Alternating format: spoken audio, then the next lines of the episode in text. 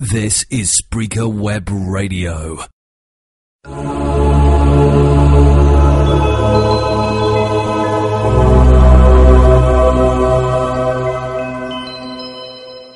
Hola, Dios te bendiga. Soy el Padre Alfredo Fermín de la Arquidiócesis de Valencia. Bienvenido, bienvenida de nuevo a una lectura del Evangelio Dominical, a esta lección divina comentario exegético espiritual que nos servirá seguramente para tener una vida encaminada hacia la santidad en el nombre del Señor.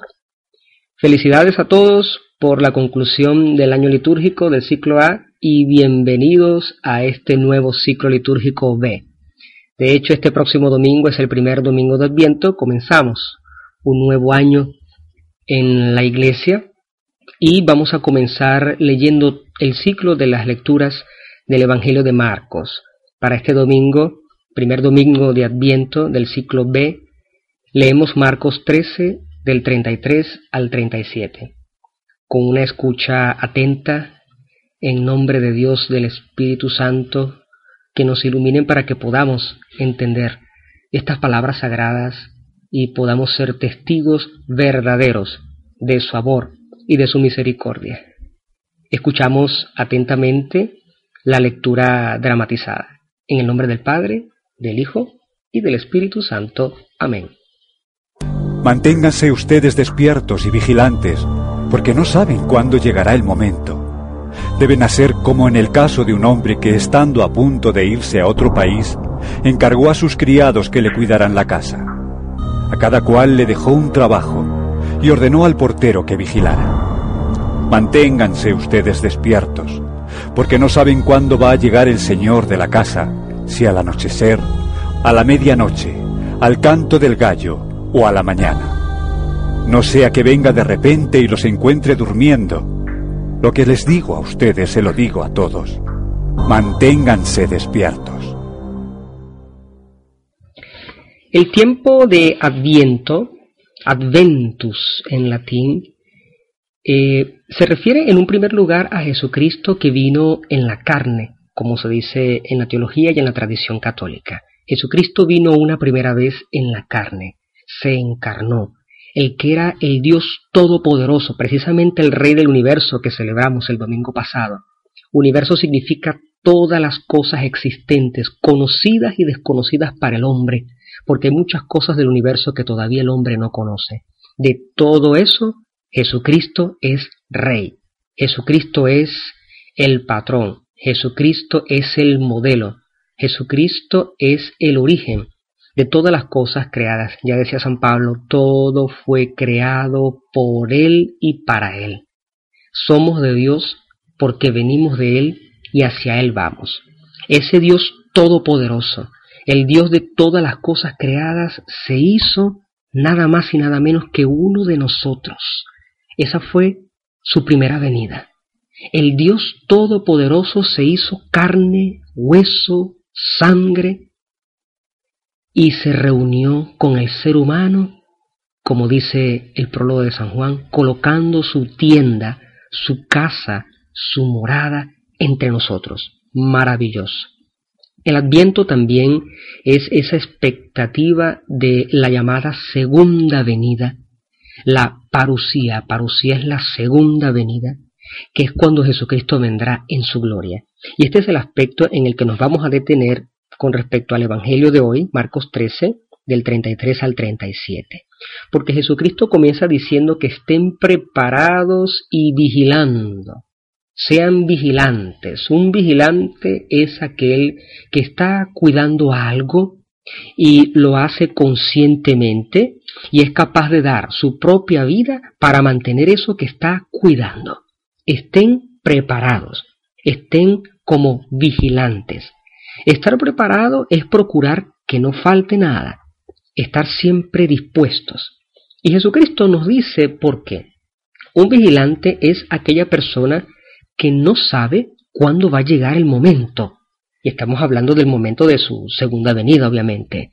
Ya no tenemos expectativa de su nacimiento porque eso es un evento del pasado, es un evento pretérito, es un evento puntual del pasado con consecuencias en el presente. Pero hay un evento histórico que no se ha verificado todavía y es la segunda venida de nuestro Señor Jesucristo, la parucía precisamente. Es a esa realidad a la cual nosotros debemos estar preparados. Pero nada, ni nadie sabe cuándo va a llegar ese momento. Es, y aquí tenemos una, una parábola de parte de Jesús, él es muy inteligente para explicar conceptos que parecen complicados, utiliza ejemplos tan sencillos y tan humildes, pero muy significativos. Él dice, esta parucía, este momento va a ser como cuando un hombre se va al extranjero, deja su casa, entrega responsabilidades a los sirvientes, cada cual recibe su tarea y al portero le exige que esté vigilante. Eso es lo que significa para el Señor Jesús ser un vigilante.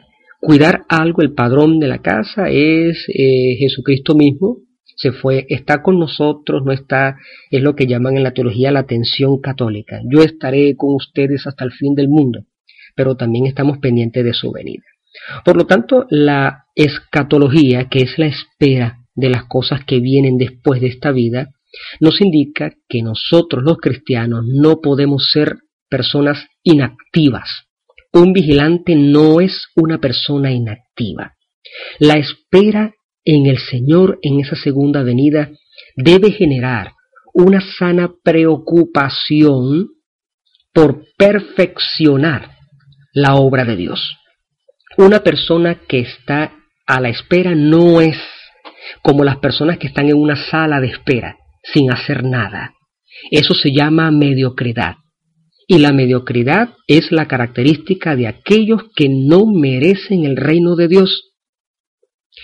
Ay de mí si no evangelizara, decía San Pablo. Y yo lo recuerdo eh, mucho, eh, eh, esta frase de San Pablo, porque la repetía muchísimo una persona que fue mi párroco en sus homilías siempre decía, ay de mí si no evangelizara, hay que hacer algo, hay que mostrar el nombre de Cristo a los demás de alguna manera, ay de mí si no evangelizara.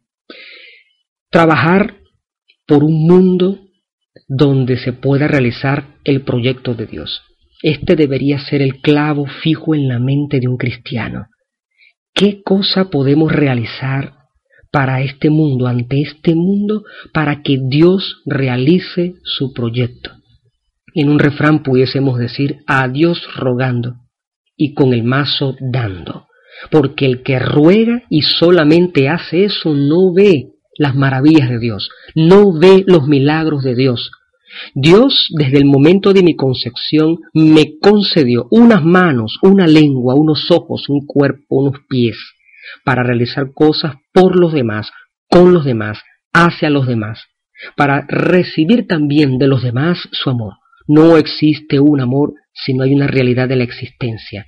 Y mi realidad existencial actual está caracterizada por un cuerpo y un alma que deben estar dirigidos hacia Dios para que se realice su proyecto. La única manera que en este mundo se pueda realizar el proyecto de Dios es a través de la participación del cristiano. No hay otra manera. Hay cosas que vienen del cielo, pero no todo viene del cielo. La espera tiene que ser también alegre, tiene que ser una espera motivada por la esperanza y sobre todo por la conversión. El tiempo de Adviento no es un tiempo triste, aunque cambie el color litúrgico. Nos vestimos ahora de violeta, de morado, dejamos el verde del tiempo ordinario. Pero como este color lo usamos también en los funerales, a veces da una impresión psicológica de cierta depresión o tristeza. Pues no. El violeta, el morado, en el ciclo litúrgico primero, que es el tiempo de Adviento, indica esperanza y la esperanza es alegría. Una esperanza sin alegría no es verdadera esperanza. Tiene que estar entonces motivada esa esperanza por el aspecto de la conversión. Y la conversión es continua, es diaria. Muchos se equivocan dando su testimonio de conversión única en el pasado. La conversión es en el presente. La conversión no es que yo era pagano y ahora soy cristiano. La conversión es yo era un cristiano mediocre y hoy soy un, cristiano comprometido. Y eso hay que decirlo día a día, todos los días, día tras día, a cada momento. Yo fui un cristiano mediocre, ahora soy un cristiano comprometido. Esa conversión continua es lo que abre las puertas del paraíso. Jesucristo en este Evangelio nos dice en una sola palabra, velen, estén vigilantes. Vigilantes ¿por qué? Porque vivimos efectivamente en un mundo, como todos lo sabemos, seducidos por el tener, el placer, el poder. Estas cosas que deshumanizan. Deshumanizan porque se comienza a colocar el pensamiento y el corazón en las cosas materiales, incluso en las personas. Lo que debe valer es la gloria de Dios, la propia santificación, la salvación de las almas. La esperanza debe estar dirigida hacia Dios porque nosotros venimos de Él y hacia Él vamos.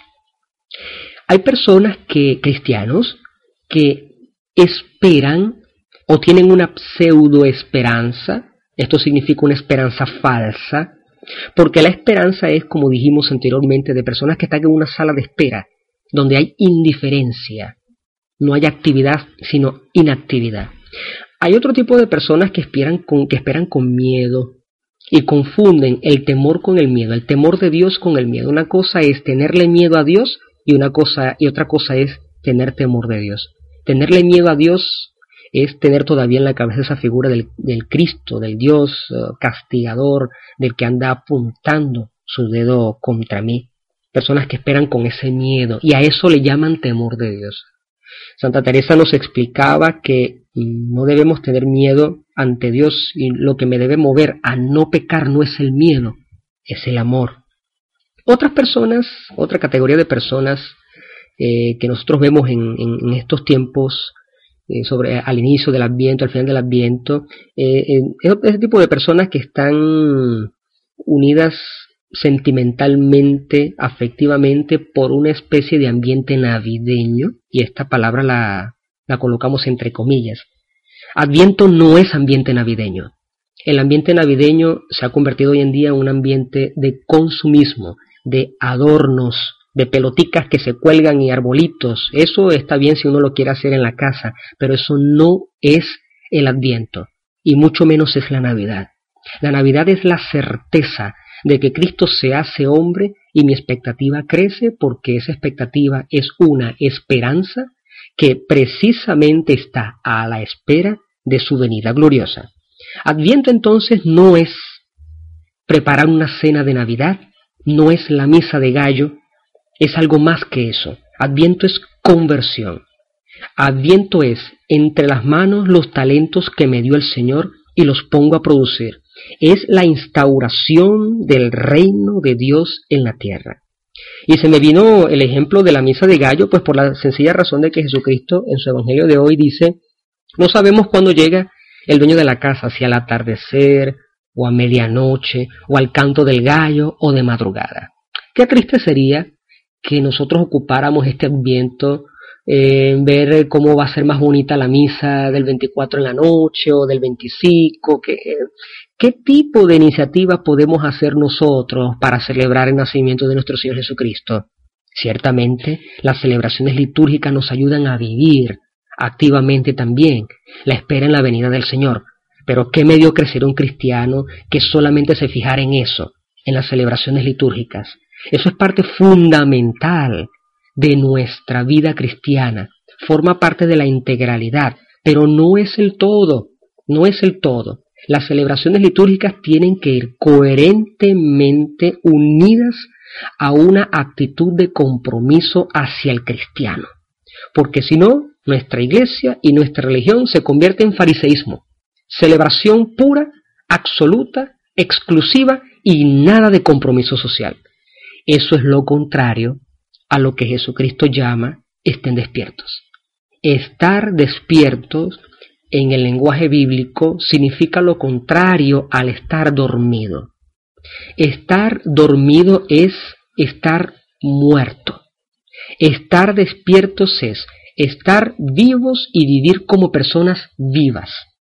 Esto significa que hay personas que creen que están despiertas pero están dormidas. Esto significa que hay personas que creen que están vivas, pero están muertas, porque se absolutizan en cuestiones externas, o habíamos dicho anteriormente, celebrativas, y no tienen ningún tipo de compromiso que sea social. Cuando decimos social, estamos refiriéndonos al compromiso con el otro, delante del otro. Hasta una palabra de consolación puede ser importante para los demás. Lo dejamos hasta aquí. Esperamos que el Espíritu Santo nos ayude a vivir este tiempo de Adviento como un viento de esperanza activa. Nosotros no somos cristianos de salas de espera. No estamos esperando sin hacer nada ahí sentados en una silla o caminando de un lado a otro. Estamos con el otro. Estamos junto al otro. Estamos viviendo la dimensión del amor y de la misericordia con iniciativa y creatividad. Ese es el verdadero cristianismo. Ven, Señor, a liberarme de tantas cosas que me impiden avanzar con libertad.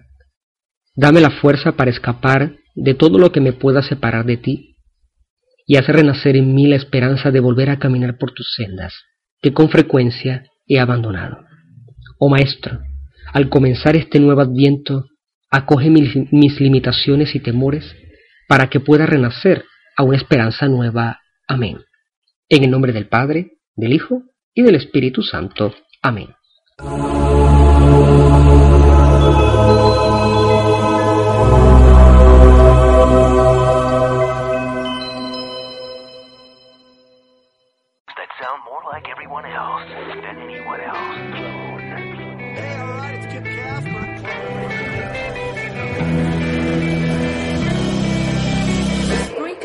website which turns anyone into a radio DJ. Log on to Spreaker.com for listening to thousands of radio channels and start creating your own radio today.